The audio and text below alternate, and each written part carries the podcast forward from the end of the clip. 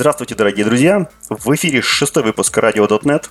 И сегодня в студии для вас э, будут работать э, Анатолий Кулаков, Игорь Лабутин и Андрей Киншин. Да, с нами сегодня снова Андрей. А значит, у нас традиционный выпуск, посвященный программе .next. Сегодня весь выпуск мы говорим о том, какие доклады будут, каких спикеров вы увидите и что интересного вы вынесете из этого замечательного ивента. И начать хотелось бы с такой знаменательной фигуры, которая известна всем, или только на программному комитету по тому, э, по тому факту, что этот спикер сделал наибольшее число докладов на всех .next за все времена. Если вы еще не догадались, то речь именно о Рафаэле Реальге. Это действительно многогранный э, человек, который делает всегда доклады на разные темы, увлекается абсолютно разными вещами и да, все доклады получаются настолько глубокими, что меня всегда поражало. Где же набирает столько времени, столько энергии, столько сил для того, чтобы все это раскапывать. И здесь он тоже не обманет наши ожидания. Самые последние новинки на острие атаки. Э, какие же диагностические средства принесет нам .NET Core? Э, третий, что в нем есть сейчас, что в нем было и что готовится в будущем. Об этом Рафаэль расскажет в своем докладе.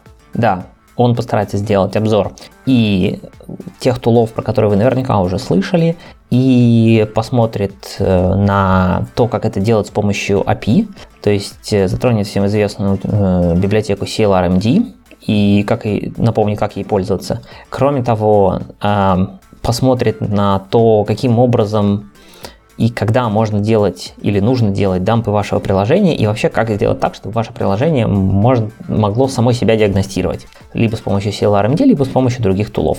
И, возможно, не обойдется без э, WinDBG, посмотрим, будем ждать доклада и узнаете все подробности на конференции. Дальше у нас тоже новинки из мира .NET WebAssembly. Все мы с нетерпением ждем э, релиза Blazor. Э, в данный момент и все больше и больше появляется информация в, в, в WebAssembly, как она работает, что с ней можно делать, как она применима и прочее, прочее. И у нас будет доклад от Эрика Синка.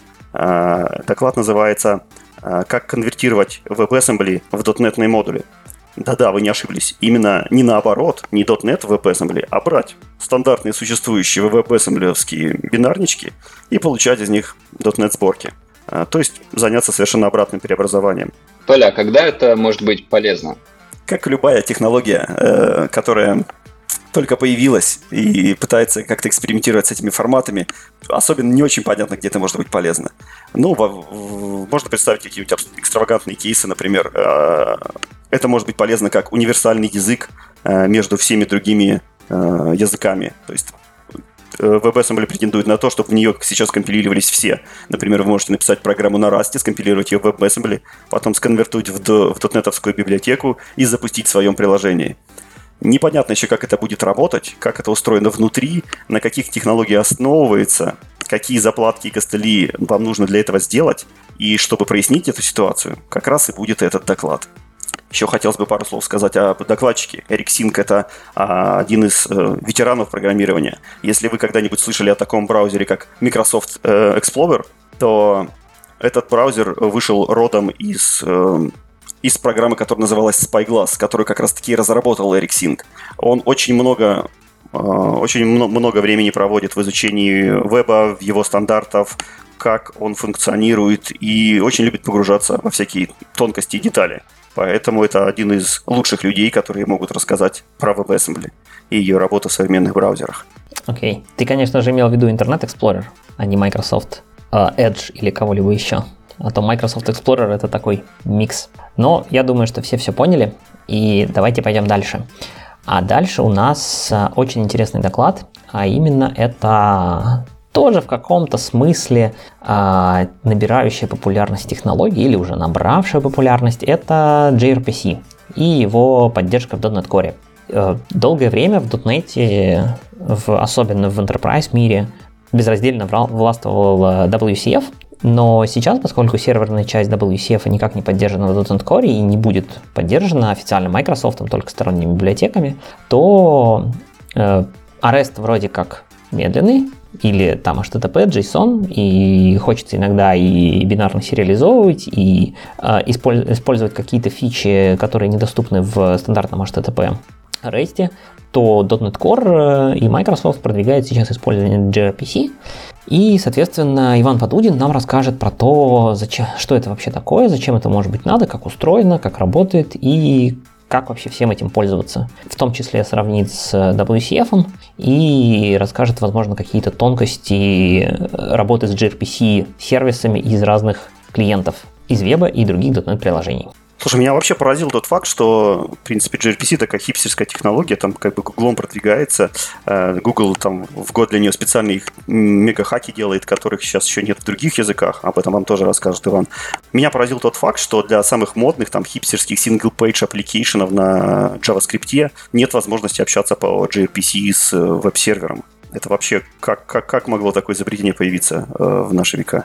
Мне кажется, что основная цель э, использования gRPC, gRPC сейчас это общение между микросервисами внутри бэкэнда. А то, что он не может торчать наружу для фронтенда, это в некотором виде может быть недоработка, может быть сделано специально, но WCF, вообще говоря, тоже не очень удобно использовать из э, JavaScript и остальных таких э, недутных технологий. Поэтому или, скажем так, не enterprise технологий. Э, поэтому, возможно, это не так страшно. Хотя, действительно, технология вроде популярная, было бы прикольно иметь использовать ее нативно отовсюду.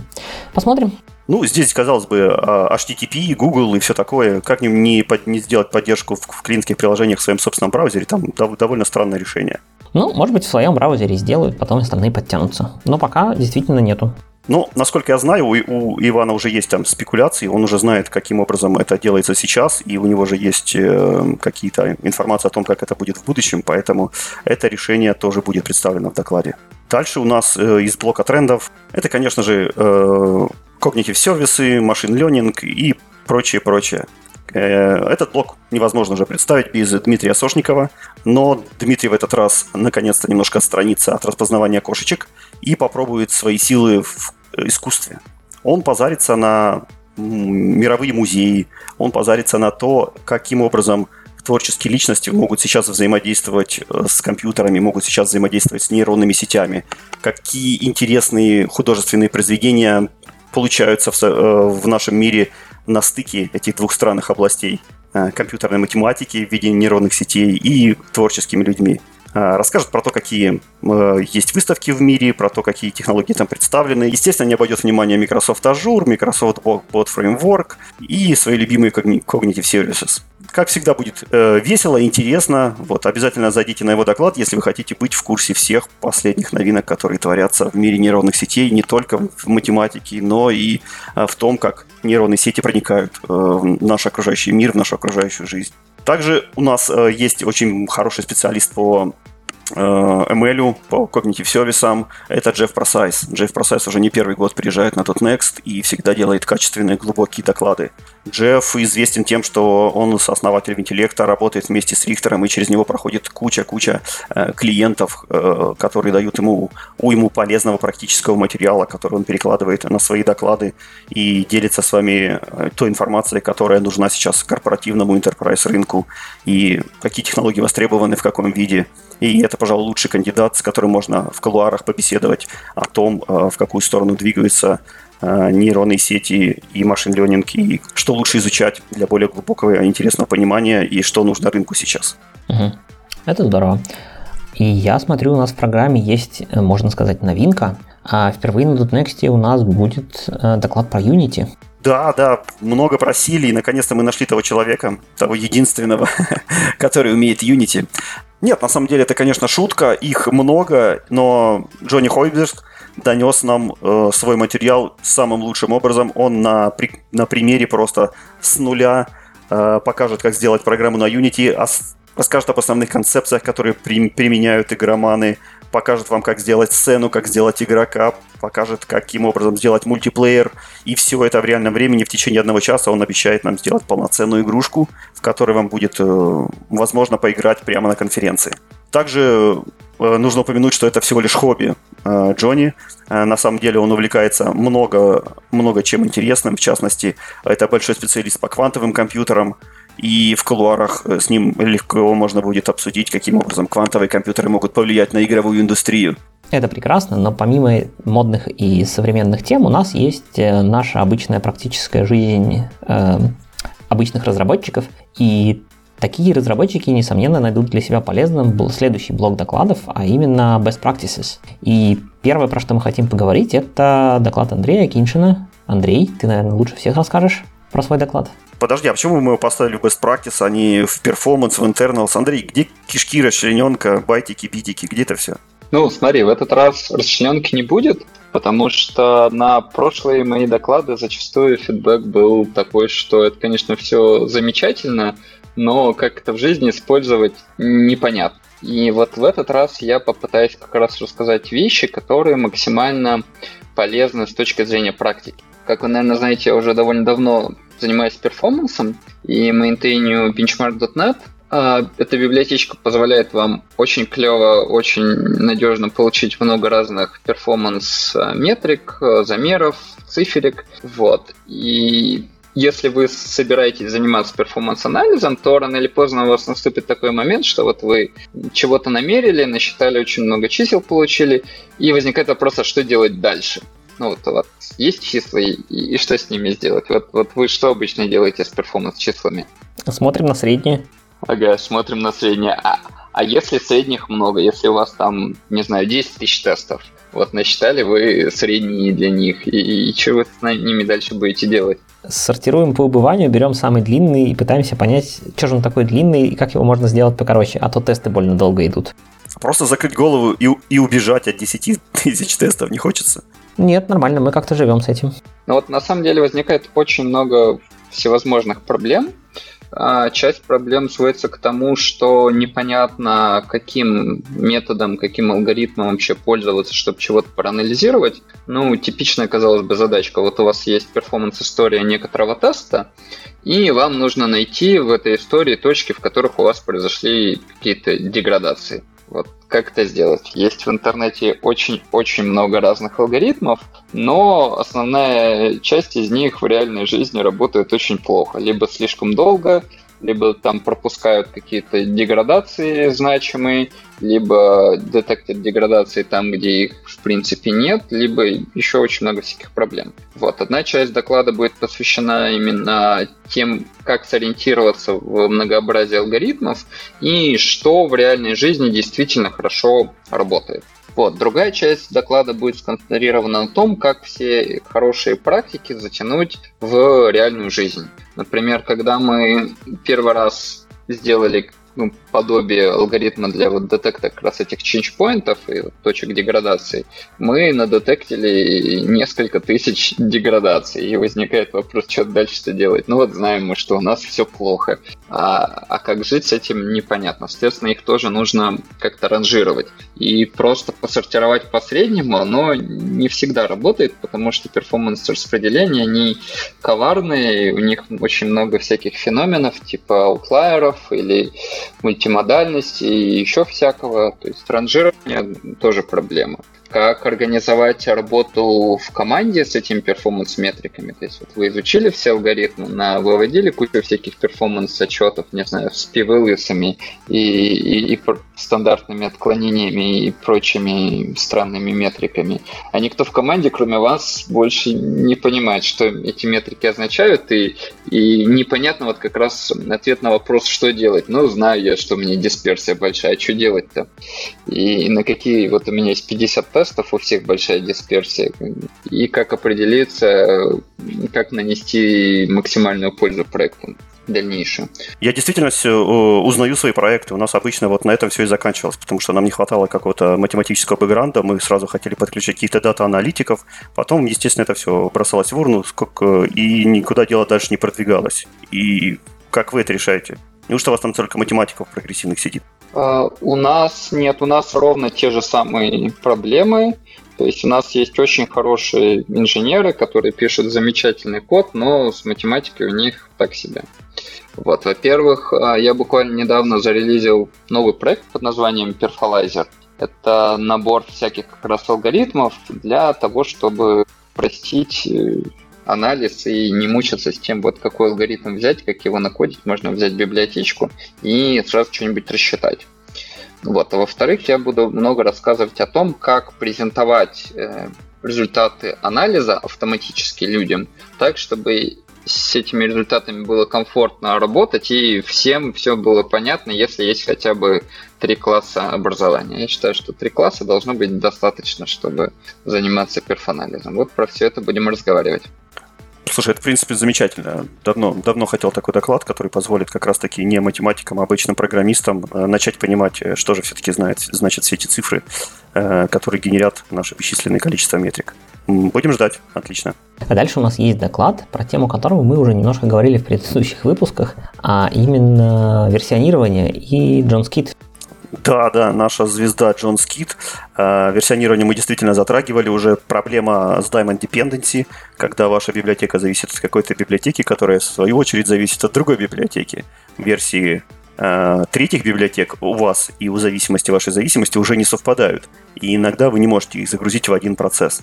А, Джон, как всегда, э, очень основательно глубоко подошел к этой теме, опишет саму проблематику, опишет пропозалы, которые э, у него есть, которые он представлял .NET Foundation, который он предлагал Microsoft, опишет, почему они не работают, что можно в этом случае сделать, какие есть практики и решения. В общем, все в стиле Джона Скита, очень основательно, глубоко и интересно. Да, а также Джон Скит это автор библиотеки NodeTime, Э, и поэтому он знает все про время и даты. И про это будет его второй доклад, про то, как вообще с ними правильно работать, и вообще можно ли с ними нормально работать на платформе .NET, да и вообще в целом на компьютерах. Ну, оказывается, можно. Очень сложно, но можно. И э, почему многие сложился стереотип, что нельзя? Потому что все, то есть многие разработчики не знали о, таком, э, о такой библиотеке, как Noda Time, э, который пишет Джон Скит. И именно на основании ее э, Джон расскажет, какие проблемы существуют э, с часовыми поясами, с переходом времени, с переключением э, високосных секунд и прочее, прочее, прочее. Это большой-большой увлекательный мир. Если вы никогда с этим не сталкивались, то вас ждет много э, интересных э, событий. Вы даже представить себе не можете, сколько всего удивительного готовит вам время и даты. А для тех, кто знает, э, я думаю, Джон это отличный эталон, каким образом систематизировать эти знания, как, э, и этот доклад это отличный представитель туториала, который можно просто бесконечно бросать своим коллегам. Он будет э, актуален в любое время, в любую погоду. И тот доклад, который обязательно все должны видеть, если они еще ни разу этого не видели, и все должны вспомнить, если они уже знали о таких тонкостях. Интересно. Пойдем дальше. А дальше у нас э, в программе доклад про достаточно высокоуровневую, с моей точки зрения, штуку, а именно как смотреть на систему снаружи, про метрики. И Толя, ты у нас, наверное, главный докладчик в тему метрик на .next. Ты делал несколько докладов про них. И что ты знаешь про доклад Жени Рыжиковой? О, Женя, Женя это отличный специалист. Она проработала э, в контуре много лет, она прошла много проектов, и проекты, которые разрабатывает команда инфраструктуры. То есть это миллионы-миллионы запросов, миллионы клиентов, настоящие кастомеры, и у контура основные клиенты – это всякие ИПшники, бизнес-люди, это бухгалтерия, электронный документооборот. В общем, очень, э, очень ранимые люди, которые переживают за свои деньги, за свои договоры, за свои документы. Поэтому там нужно следить за данными пользователя, за работоспособностью серверами очень-очень сильно. И Женя человек, который э, разобралась э, в том, в каком состоянии находили, находились метрики во время ее прихода в эту команду. Она систематизировала этот подход, начала внедрять э, какие-то общие тренды, общие тенденции во все команды, чтобы э, какой-то уровень, который, какая-то систематизация, на которую уже можно там э, смотреть, как-то ориентироваться. И в процессе всего этого опыта пока она внедряла общую корпоративную э, мониторинговую систему, у нее накопилось много-много интересных историй о том, каким образом программисты делали эти метрики. Немножко пересекается с э, докладом Андрея в том плане, что э, невозможно иногда из простого набора цифр увидеть, что же, собственно, творится с программой. Например, есть такая тенденция, что многие люди, не понимая, зачем им наблюдать, набрасывают много-много всего, а потом пытаются как-то разобраться в этих графиках и уже постфактум их как-то скоррелировать. А, здесь нам подбрасывает э, свинью не только системы хранения и системы э, сбора метрик. Здесь еще будут проблемы системы визуализации, системы алертинга, и Женя расскажет о том, как они решили это в контуре, каким образом они сделали систему алертинга, какие метрики нужно выносить, за какими нужно смотреть, что именно нужно смотреть, на что нужно реагировать, как это все считать и куча-куча других интересных вещей с красивыми графиками, с интересными житейскими историями и с отличным богатым опытом. Поэтому в качестве продолжения докладов о метриках это то, что нужно. Да, я бы сказал, что наши доклады как раз не пересекаются, а дополняют друг друга. Я посмотрел, что там у Жени, и, в общем, у нас пересечения именно никакого нет, но те люди, которым интересно, как, как же все-таки что-то померить, эм, с, из моего доклада смогут узнать вот как раз какие методы применить, э, как, как как метрики интерпретировать, как их правильно проанализировать. А Женин доклад, он именно больше про реальную жизнь, инфраструктуру и внедрение этого в практику. Поэтому, если вам эта тема интересна, лучше послушать сразу оба доклада и получить просто представление со всех сторон об этой области. Да, именно так. Пойдем дальше. Следующий доклад тоже на довольно-таки редкую для .next тему, а именно базы данных. Да, и этот доклад представит Михаил Юричук. Э, Михаил уже был у нас на каких-то прошлых Next, но, к сожалению, давно уже не заходил. Михаил – это один из э, разработчиков Core Team RavenDB. RavenDB – это самая популярная .NET э, база, написанная на .NET. У них куча оптимизаций, куча интересных вещей – и код можно рассматривать просто часами, находя какие-нибудь интересные хаки, интересные задумки, интересные выдумки. Это просто кладезь веселых идей, которые можно применить в погоне за перформансом. И Михаил выступит с отличной темой, почему плачут э, базы данных по ночам. Вы, наверное, никогда не прислушивались к этому, но по правде, когда вы лежите в кроватке и уютно сопите, э, ваши базы данных э, обливаются кровавыми слезами от того, каким образом вы с ними общаетесь. Михаил за всю свою практику собрал очень много интересных историй про то, каким образом программисты неправильно используют базы данных. А потому что современные программисты обычно не придают базам данных какой-то глубинный смысл. Они обращаются с ним как к волшебной коробочке. Они думают, что это просто э, какой-то сторож, который просто хранит данные. Из него можно попросить данные, из него можно записать данные. И, в принципе, ничего не надо задуматься ни о том, никакие индексы нужно строить, никакие э, уровни изоляции использовать в транзакциях, никакие шарды строить. Все, все это не нужно. Все это должны базы данных делать магически, волшебным образом. Михаил в своем докладе расскажет, что это действительно не так. И так как э, он э, отличный хардкорный специалист, он будет это рассказывать не на просто на голых примерах, а опускаться на хардварный уровень, рассматривать э, операционную систему, рассматривать потребление диска, показывать вам на основании каких метрик можно следить за базами данных, делиться интересными графиками, делиться cool story, сторизами и э, научит каждого из вас, каким образом действительно работают базы данных.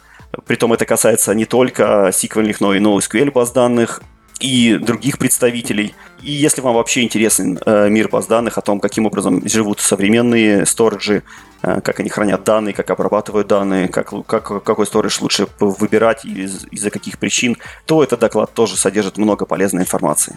Кажется, что действительно на конференции мы узнаем довольно много хороших практик, и, которые позволят сделать ваш код лучше, быстрее, производительнее и более понятным с точки зрения, как оно вообще работает. Но ни один .NET не обходится без, наверное, самой требуемой для долгожданной категории, а именно internals и performance. И один из докладчиков здесь это Стефан Клэри. Он к нам приедет снова и расскажет нам про, не, вообще говоря, не совсем дотнетную тему. Он поговорит про то, что gRPC, вот это все, HTTP, это все высокоуровневые протоколы. Но внутри они все используются по большому счету одним, это TCP-IP сокеты. Сейчас есть попытки придумать какие-то более современные альтернативные протоколы, но по большому счету весь современный мир живет на TCP-IP. Ну, еще немножко на UDP, но про UDP речь не пойдет. И вообще говоря, TCP-IP предоставляет довольно-таки простую абстракцию, это просто поток байтов, и дальше у приложений есть э, большая проблема, как этот поток байтов, вообще говоря, интерпретировать. Потому что нам нужны пакеты, нам нужно как-то разграничивать сообщения, которые мы посылаем, нам нужно понимать, когда другая сторона перестала отвечать. Мы хотим обрабатывать ошибки и делать это все таким образом, чтобы при этом это не сильно тормозило приложение. Это значит асинхронно. И Поэтому Стивен, как большой знаток асинхронности и низкоуровневых протоколов, расскажет нам, как вообще говоря правильно жить на уровне, если вам нужно работать с сокетами напрямую, в том числе и из .NET, и как при этом не отстрелить себе ногу или еще что-нибудь и получить эффективно работающее приложение. После доклада Клэри у вас будет четкое понимание, каким образом работает TCP протокол, каким образом можно нагородить к нему какие-то верхнеуровневые, более удобные оболочки. Вы без труда сможете разобраться в каких-то кастомных протоколах или, может быть, сделать даже свой кастомный протокол на основании TCP, а также отладить и продиагностировать какие-то банальные проблемы э, в сетевых протоколах. Это очень полезно вообще в любое время, независимо ни от технологии, ни от, ни от готова, потому что TCP IP он вечен и будет жить еще наверняка очень-очень долго. Поскольку наш весь современный мир основан на HTTP, то доклад Жени Пешкова про клиентский HTTP в .NET тоже не должен остаться без вашего внимания. Женя испытал очень много боли, работая с разными версиями HTTP клиента в .NET, э, включая .NET Framework, где внутренние классы .NET были организованы и использовали друг друга в определенном порядке. Потом был .NET Core, где в принципе, похожие классы, но уже используют друг друга в другом порядке. Плюс в .NET Core появилась кроссплатформенность, и низкоуровневая поддержка операционной системы, она чуть-чуть разная. И Женя будет рассказывать про то, как вообще со всем этим жить, как оно было раньше, некоторую историю, и как вообще пытаться добиться более или менее одинаковой работы вашего HTTP-кода в ситуации кроссплатформенности. Меня больше всего порадовала именно историческая часть, потому что мало кто знает, но там внутри творилось столько breaking changes, столько неочевидных изменений, что об, об этом можно просто анекдоты слагать. И как раз Женя Пешковых и сложил. Поэтому, как всегда, будет интересно. А, заходите, Женя отлично умеет копать глубоко стандартные темы. Я здесь хочу добавить, что Женя у нас сейчас занимается портированием райдера на .NET Core. И буквально на днях у нас вышел э, первый YAP райдера с э, поддержкой Core э, экспериментальной для Linux и Mac. Мы это еще пока не анонсировали, поэтому это условно секретная информация, но хорошим людям мы про нее рассказываем. В help меню можно сейчас... Мы никому не расскажем. Хорошо. Э, в help меню можно сейчас на Linux и Mac переключить рантайм и попробовать, как core версия себя ведет. Там, там уже практически все работает, но самое главное, что в терминах перформанса и футпринта очень значительное улучшение. И вот в ходе портирования Женя просто встречает очень много очень неочевидных вещей. А, и касаемо HTTP клиентов там тоже довольно много изменений, поэтому, думаю, Женя расскажет именно какие-то практические use cases из реальной жизни, на что он наступал и что, на что могут наступить люди, которые еще только собираются портировать свои приложения в будущем на .NET Core. Отлично. Вообще всегда интересно было бы посмотреть э, графики, э, то есть насколько улучшился перформанс, потребление памяти, ну, насколько это вообще стоит того или не стоит. Надеюсь, Женя соберет э, такие, такую информацию и придет к нам в следующий раз с подобным докладчиком. Насчет графичков не обещаю, там все довольно сложно и упирается в конкретные use cases. Ну, например, в Core Edition Rider возможен многопоточный NuGet Restore. А в by Design ресторить в несколько потоков нельзя. Можно сделать только один, один поток. И в разрезе таких ситуаций мы, конечно, получаем просто сумасшедший performance boost, там чуть ли не 8 раз. Но если говорить о generic кейсах, в целом мы наблюдаем где-то 20-30% улучшения по перформансу. Но это так, числа средние по больнице. Когда мы уже официально все анонсируем, мы напишем большой блог-пост с кучей графичков. В некоторых случаях в два раза футпринт может уменьшиться при переходе на Core. Но говорить в целом, что вот вам миграция на Core дает сразу в два раза улучшение по производительности и памяти, я бы так не стал делать. Нужно очень аккуратно бенчмаркать отдельные use cases, отдельные сценарии работы. Да, но все равно это еще один стимул для того, чтобы перейти все-таки на Core. Не какие-то маркетинговые непонятные цифры или еще что-то, а вот он конкретно performance, footprint, memory. Вот там конкретные цифры. Хороший же стимул. Хороший. Пойдем дальше. Что у нас там дальше есть? У нас есть еще один замечательный спикер, который к нам уже приедет второй раз, э, Анатолий Жмур. Его доклад на прошлом Next э, заработал отличные отзывы. Э, он всех порадовал глубиной проработки того вопроса, которым он, про который он рассказывал. И в этот раз он нам тоже собирается открыть глаза на несколько интересных вопросов касательно .NET. Да, и все вы, наверное, или многие, по крайней мере, видели или слышали о результатах бенчмарков ASP.NET Core, который там добивается каких-то миллионов, миллиардов РПС э, э, и побеждает вообще всех вокруг, но надо понимать, что это как бы голый ASP.NET Core, который там ничего не делает бизнес-логики вообще, а просто возвращает фиксированный текст. И если же мы хотим добиться хороших адекватных РПС в обычном бизнес-приложении, то Тут вы легко не получите миллионов и миллиардов. Тут надо уже думать и как-то писать бизнес-код так, чтобы получалось быстро. С другой стороны, а, хочется писать бизнес-код правильно и просто, а так, сделать так, чтобы инфраструктура за вас сделала так, чтобы все было быстро. Это было бы вообще волшебно. Мы пишем бизнес-код как-то по-простенькому, а оно само работает быстро. И Анатолий как раз-таки рассмотрит, э, что можно и какие проблемы есть в ASP.NET Core и вообще в э, такой серверной обработке запросов, которые, которые нас ограничивают в попытках достичь там, миллионов, миллиардов RPS. Соответственно, затронем, мы затронем темы и про там, HTTP, HTTP2 и gRPC, и, может быть, даже тронем HTTP3, который еще только в проекте мы подумаем, что делать с JSON-парсерами и как вообще сериализовывать. Может быть, нам пора вернуться к бинарным сериализациям. Не обойдется без разговора о памяти и аллокейшенах. ASP.NET Core сейчас очень хорошо оптимизирован э, с точки зрения э, memory трафика, но тем не менее возможно, в бизнес-части вашего приложения вы все еще аллоцируете слишком много, и надо это как-то э, менять. Плюс э, Конечно же, когда мы говорим о возврате каких-то бизнес-данных, мы можем рассмотреть э, варианты сжатия, компрессии респонсов.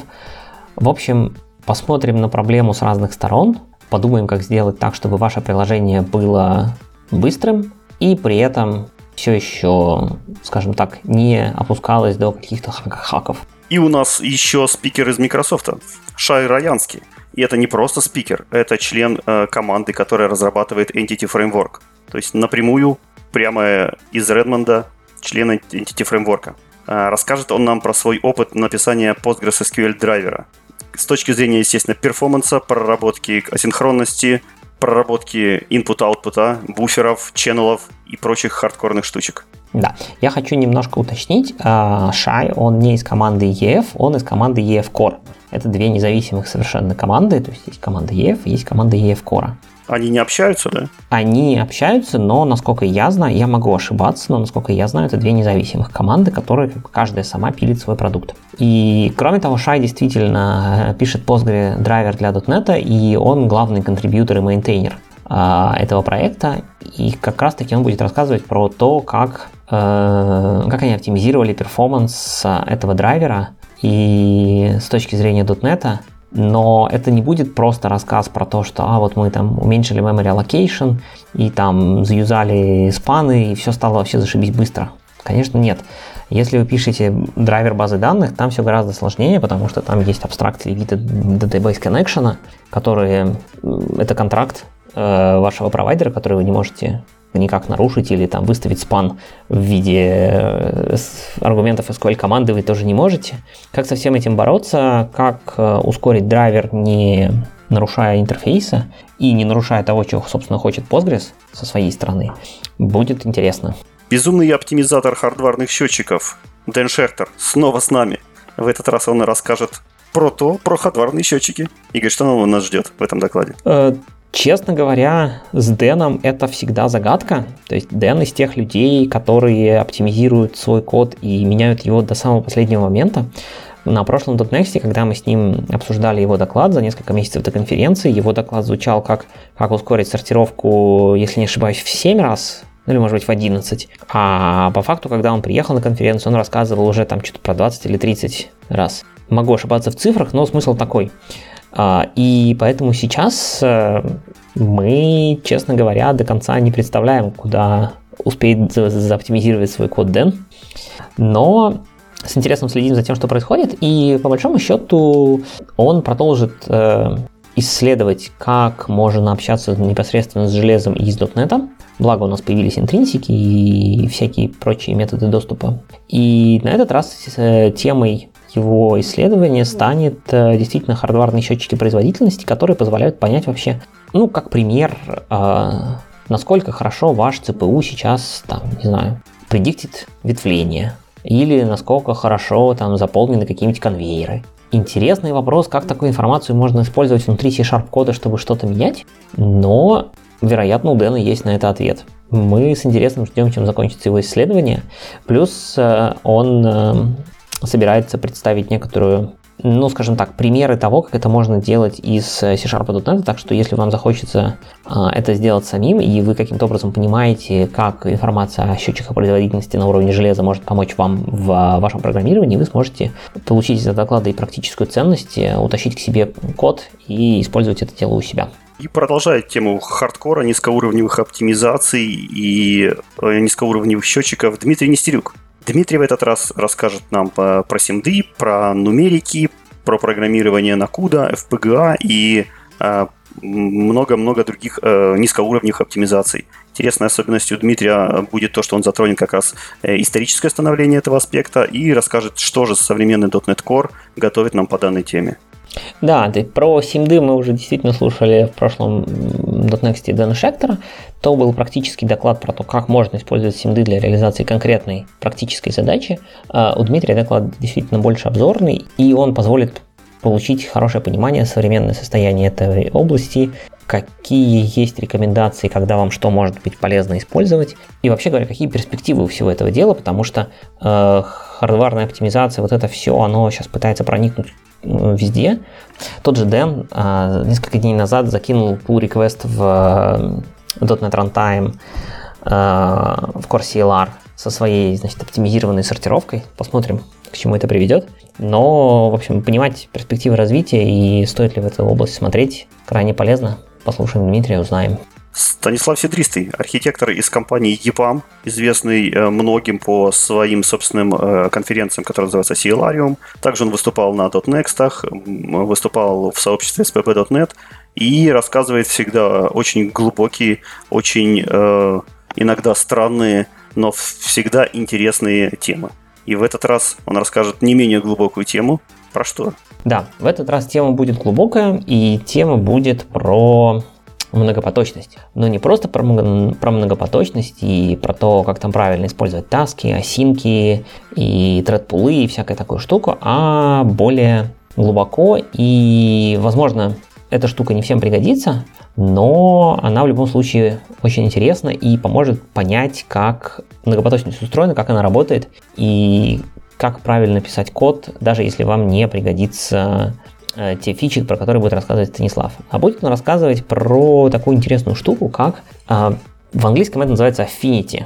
То есть как мы привязываем те или иные куски нашего кода, потоки к отдельным ядрам ЦПУ. В современном мире, когда у ваш ЦПУ имеет там 8, не знаю, 16, 64 ядра, то может возникнуть ситуация, когда вам хочется ограничить работу определенного процесса только несколькими ядрами, чтобы, например, у вас там, не знаю, Google Chrome или Slack не жрало все CPU.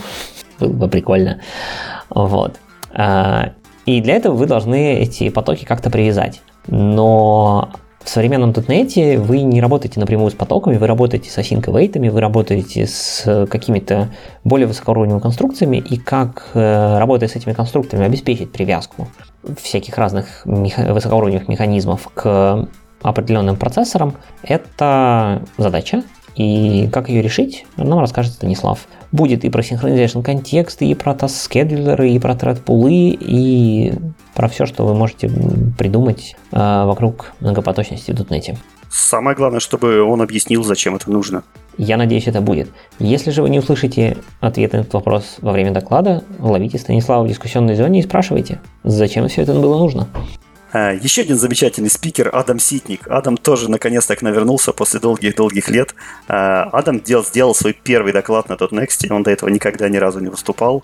После этого доклада он проделал огромнейший путь. Он стал э, увлекаться benchmark.net, стал туда сильно контрибьютить, а, а также он попал в Microsoft. И не просто в Microsoft, а в команду Microsoft, которая занимается .NET Core, и сейчас он ответственный по, по тестированию. Он плотно внедряет benchmark.net Э, в корку, э, делится своими исследованиями, делится результатами и оптимизирует оптимизирует существующие алгоритмы. Да, и его основная задача сейчас это не просто оптимизировать алгоритмы, а сделать так, чтобы .NET Core на Linux работал так же быстро и хорошо, как на Windows, в тех случаях, когда он работает медленнее. И именно на этом будет основан его доклад, на его практическом опыте получения результатов э, performance-анализа на Linux. Какие инструменты можно для этого использовать, э, как подходить к этой задаче на разных уровнях. Э, оценить общую производительность приложения или посмотреть какие-то очень детальные моменты его работы с API операционной системы, посмотреть какие скрипты поиспользовать, какие тулы, как вообще ко всему этому приплетается упомянутый тобой BenchmarkDotNet. И, в общем, если вы разрабатываете на Linux, и вам интересна производительность того, что вы разрабатываете, и вы пишете на .NET Core, то вам надо приходить на этот доклад, слушать Адама, потому что он, наверное, сейчас один из самых главных и самых знающих людей на тему performance-анализа на Linux. Андрей, слушай, а вот если Адам разрабатывает э, код для benchmark.net в свое рабочее время в Microsoft и контрибьютит его, Microsoft не против таких вещей? Ну, потому что это же не их тулза. Ну, как? Здесь нужно понимать, что их, что нет. Во-первых, benchmark.net, он как бы часть .NET Foundation, и Microsoft очень много времени своих сотрудников тратит на то, чтобы делать проекты .NET Foundation. Несмотря на то, что .NET Core главным образом делается силами Microsoft, по факту он принадлежит не Microsoft, а .NET Foundation. То есть это open source проект, который делает комьюнити, ну, просто Microsoft выделяет очень много своих средств, чтобы его совершенствовать. То же самое и с Benchmark.net. Адам делает очень много работы по улучшению перформанса .NET Core, и, конечно же, ему нужен тулинг, и этого тулинга нет, поэтому он его пишет сам. И, конечно же, он хочет поделиться своими наработками с комьюнити. Если кто следит за происходящим в Benchmark.net, он недавно замержил несколько очень хороших pull-реквестов, которые как раз посвящены диагностике.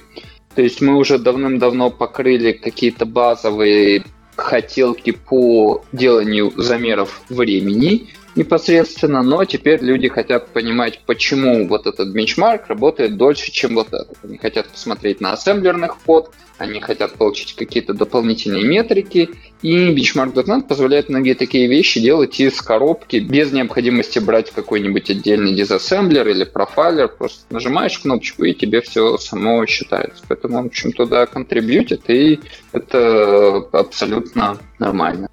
А ты можешь примерно оценить его вклад, э, например, в Benchmark.net стал больше или меньше с тех пор, как он начал работать в Microsoft или заниматься в команде перформансом?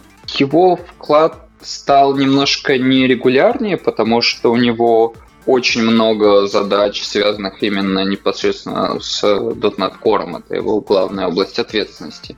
Но иногда он делает заходы на benchmark.net, и когда он их делает, он контрибьютит прям очень много очень полезных вещей. А остальные вопросы о том, как обычному польскому парню работается в Microsoft, и как он дошел до такой жизни, и что можно сделать, чтобы туда, может быть, попасть, вы можете задать этому лично после докладов и э, на секции вопросов и ответов. Супер. Побежали дальше. Наш еще один стандартный блок – это архитектура. Наконец-то моя любимая секция. Супер. Давай посмотрим, кто у нас тут есть. Вагиф. Вагиф к нам возвращается. Вагиф будет нам рассказывать про Azure. И, казалось бы, тема такая очень, не знаю, попсовая, хайп, даже не хайповая. Azure, облака. Причем тут вообще .NET? Смотри, там совсем, не, не, не совсем про Azure. Естественно, он будет рассказывать про миграцию в Azure своего решения, но это всего лишь специфика. А, там очень много интересных практических кейсов. Э, у, в проекте Вагифа был журнал событий. Кстати, о том, что такое журнал событий, вам тоже Вагиф расскажет. Журнал событий, который был реализован на Монге. И перед ним стала стандартная задача перенести это все в облака. Я думаю, многие из нас, из нас с этим сталкивались. И в процессе он провел очень много э, изысканий. То есть он выбирал storage, который может э, заменить ему э, текущее решение. Почему он просто не остановился на MongoDB API? Почему он не выбрал Cosmos DB, казалось бы, самое популярное и расхайпованное решение? Чем Table Storage, какие плюсы и минусы имеет Table, table Storage и Blob Storage? Как между ними определиться? И посчитать вообще экономику всех этих решений, выяснить, сколько что стоит и куда смотреть. Вот этими всеми практическими выводами с нами Вагив поделится. Э, никакого F-Sharp, не бойтесь. Барташ Шепетковский. Довольно-таки новое для меня имя. Я его, несомненно, слышал раньше, но как-то никогда не пересекался с э, этим спикером. А про что он нам будет рассказывать? Eventually Consistent Reality. Виртуальная реальность? Не зря ты слышал это имя, потому что Барташ это один из core-контрибьюторов Э, это человек, который очень много увлекается распределенными системами, э, решением конфликтов и всего такого. И как раз его доклад будет о CRDT. Эм, это Conflict-Free Replication Data Types. Специальные структуры, которые призваны Э, призваны упростить нам жизнь. Они не имеют конфликтов. То есть вы можете писать в эти структуры с различных нод, и в конце концов все эти данные смержатся на одной ноде и будут непротиворечивыми, не будут никогда иметь конфликтов, и сделают это быстро, предсказуемо и понятно. Звучит как сказка, но по правде это чистая математика. На основе CRDT работают э, практически все современные распределенные базы данных, такие как Amazon DynamoDB, а, Azure Cosmos DB, React, Redis и много-много других современных э, сториджев. Практически никакая современная база данных, э, если мы говорим о распределенной базе данных, не обходится без CRDT сейчас. И о том, что это такое, как это работает, каким образом можно применять в своих проектах, где это вам может помочь, какие типы CDT бывают, что такое вектор клок и много других интересных вопросов про распределенную синхронизацию, распределенные приложения э, вы можете услышать из уст одного из самых лучших специалистов в этой области. Поэтому все срочно на Барташа. И, наконец, наш, наверное, не знаю, самый именитый или не самый именитый спикер из э, текущего .next, Роберт Мартин, дядя Боб – Вообще, ты знаешь, у нас в этом году настолько много интересных имен, интересных спикеров, столько много хороших фамилий. Э, очень много встретились в одном э, году э, знаменитых спикеров, как мировых, там, как Джон Скит, и Андрей Киншин наконец-то к нам вернулся, и Анкл Боб при, приезжает, и также наших локальных, и Станислав Сидрист, и Дмитрий Нестерюк, и без Пешков, то есть очень много громких имен в этом году будет, и для кого-то, наверное, Боб Мартин это действительно самое громкое имя, а, потому что это человек-идол, он уже много-много лет знаменит своими принципами, практиками. Он учит программистов писать правильный код. Он объясняет, что такое чистая архитектура. А, он объясняет, что такое принципы разделения ответственности, солиды и прочие, прочие, прочие архитектурные вещи. Э, пишет кучу книг, пишет кучу статей, у него отличные образовательные видосики на его сайте. В общем, регалии этого человека можно перечислять просто до, до вечера. И у нас он сделает два доклада. Первый доклад Component Principles – он расскажет вам про такие странные слова, как принцип стабильной зависимости или принцип цикличной зависимости. В общем, если кто-то э, знает наизусть там солиды и может все это рассказать и объяснить, то вот с компонент принципом, э, принципом знакомы уже не так много людей, а очень зря, потому что полезное, полезное очень в архитектуре решение, которое позволяет вам э, именно э, проектировать компоненты э, с меньшей связанностью, с лучшей поддерживаемостью, и это как раз то, чего очень много не хватает в современных программах. Поэтому, несмотря на то, что доклад будет рассказывать про стандартные шаблоны проектирования, которые, в принципе, должны уже быть на устах у каждого, он будет актуален э, абсолютно всем, потому что э, новые идеи, новые идеи рождаются в голове Боба Мартина практически каждый день, и на основании этого доклад будет полезен абсолютно всем. Но это не все, он сделает два доклада. Второй доклад будет называться э, «Архитектура. Потерянные годы». В этом докладе Боб расскажет о том, каким образом становилась сама сама индустрия а, архитекторов, каким образом мы подходили к планированию программ, каким образом мы подходили к э, описанию компонент и э, какие платформы появлялись за это время, какие принципы были изобретены, кто из них устарел, кто выстрелил, кто нес полную чувств, с полной уверенностью в глазах.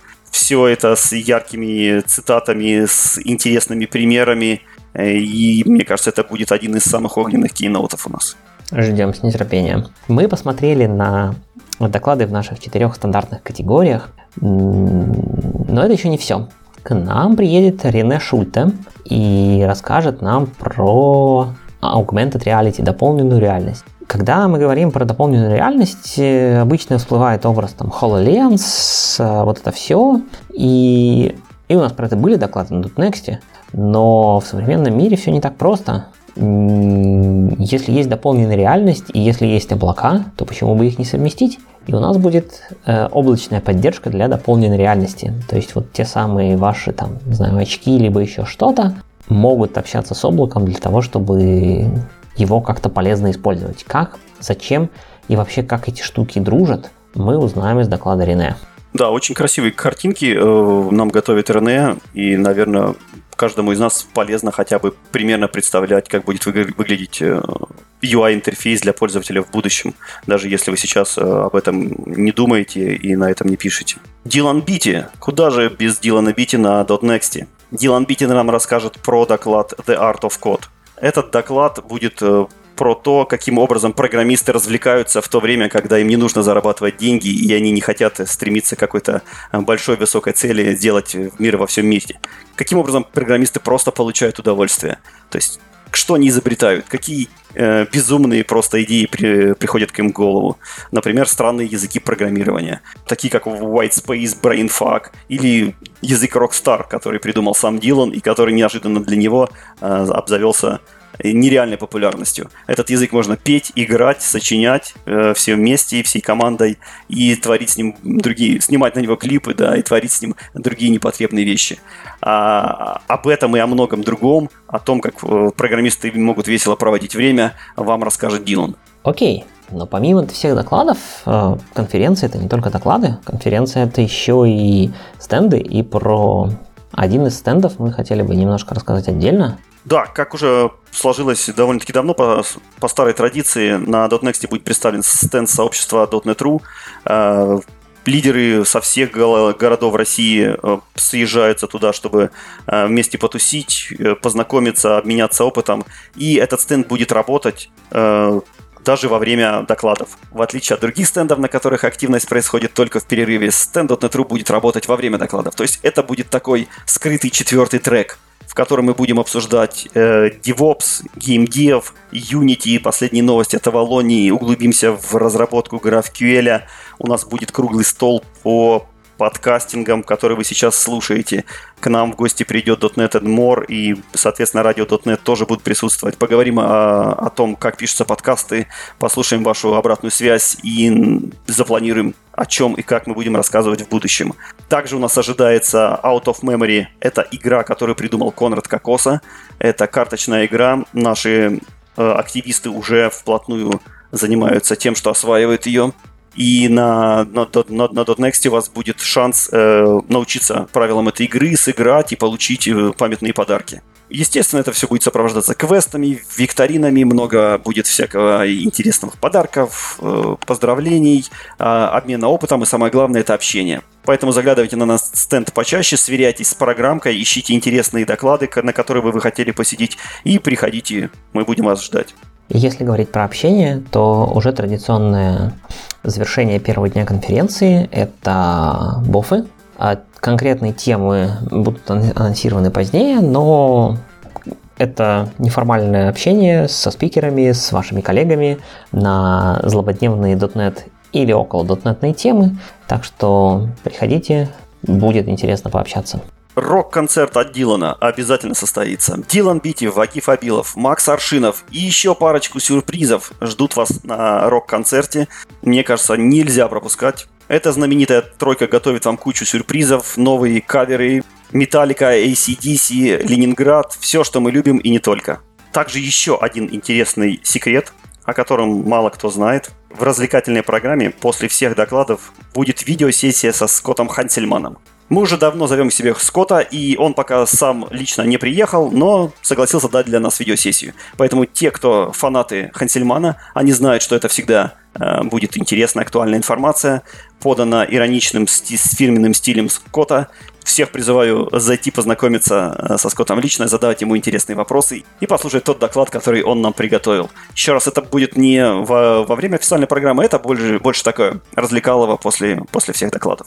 А если вам а, после пер полного первого дня докладов есть еще желание поломать голову, проявить свою эрудицию в мире программирования и, возможно, не только программирования, то заходите на stand.net.ru, где мы повторим успешный опыт московского .next и устроим что, где, когда, который всем понравился. У нас участвовало 8, что-то около 8 команд, мне кажется, и мы рассчитываем, что в этот раз их будет как минимум не меньше, а то и больше. А, это будет фан, это будет весело, и это будет познавательно, я надеюсь. Так что приходите на stand.net.ru. У нас получается огромная программа э, вечерне развлекательная. Я даже знаю некоторых людей, которые специально на .next приходят ради общения и, и раз, развлечений после всех докладов. Поэтому, если вы вдруг по какой-то еще причине не приобрели билет на конференцию, у нас для вас есть промокод, который ищите в шоу-нотах, и не тратьте ни секунды. Мы все будем ждать вас там. Ну, а на этом, наверное, все. Да, давай прощаться. И до встречи на .next. Спасибо, что были с нами. Всем пока. Пока. Всем пока.